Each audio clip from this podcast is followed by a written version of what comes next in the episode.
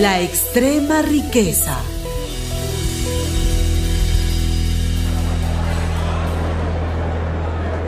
Así pues, ciudadanos y ciudadanas, como gobierno responsable que somos, tenemos que intensificar los esfuerzos para luchar contra la extrema riqueza. Perdón, eh, eh, señor presidente. ¿Qué, qué pasa? Creo que se ha equivocado. ¿Por, por qué me he equivocado? Porque la lucha es contra la extrema pobreza. Así es que se dice.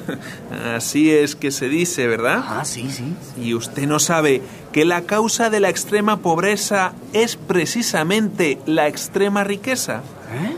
No, amigos, no. No me he equivocado. En este mundo hay pobres por una razón muy simple. Porque hay ricos. Porque a unos les sobra lo que a otros les falta. Escuchen a un perfecto idiota, tonterías. Los pobres, los pobres son pobres, ¿sabe por qué? Porque no trabajan, porque no saben ahorrar, por brutos. ¿Pero qué dice este? El bruto será usted, señor. ¿Y usted de dónde salió, señor?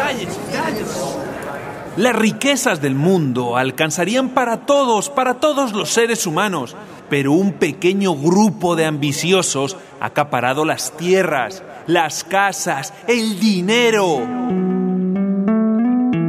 Según datos del Instituto Mundial de Investigación Económica del Desarrollo, vinculado a Naciones Unidas, la fortuna total de la especie humana alcanza hoy la asombrosa cifra de 133 mil billones de dólares. La mitad de esa colosal suma de dinero está en manos del 1% de la población mundial. Ese 1% se come la mitad del pastel. En el otro extremo están los pobres, los muy pobres, más de la mitad de la humanidad, que apenas disponen del 1% de la riqueza del mundo. El 1% con la mitad y la mitad con el 1%.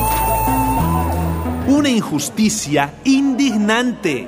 ¿Saben por qué no se puede luchar contra la extrema pobreza? Porque no es la causa, sino la consecuencia. Consecuencia de la extrema riqueza. Consecuencia del robo generalizado que históricamente han hecho los oligarcas, los banqueros, los terratenientes y actualmente las empresas transnacionales.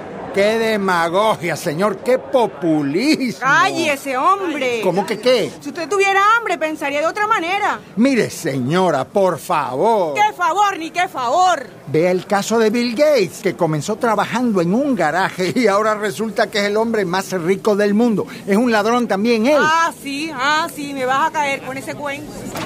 Puede ser, puede ser que algunos ricos no sean ladrones, pero ese no es el problema.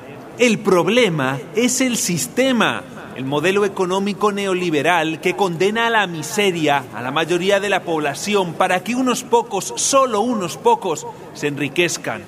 Ciudadanos, ciudadanas, hoy nos declaramos en guerra contra la extrema riqueza.